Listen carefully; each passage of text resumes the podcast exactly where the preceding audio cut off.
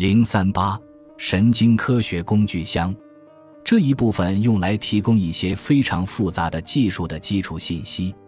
我们希望你在读完后能清楚地知道每种技术提供给研究者什么类型的信息。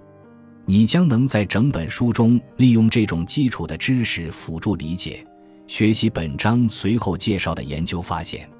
表二点一总结了这些技术。五十年前，神经学家只能采用屈指可数的几种工具和技术对人脑进行直接的观察和探索。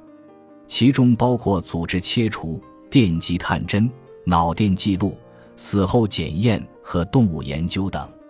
另一方面，心理学家发明了一整套的技术，用以揭示心灵的奥秘，例如短暂的呈现刺激并测量反应时间。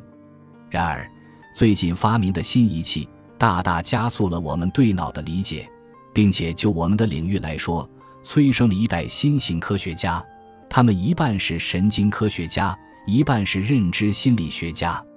新的技术原本是用以诊断脑部病症的，但现在它变成了极有价值的研究工具。这些方法已经在人类的认知研究中产生了重要的新发现，并且已被证明是未来认知科学研究中不可或缺的组成部分。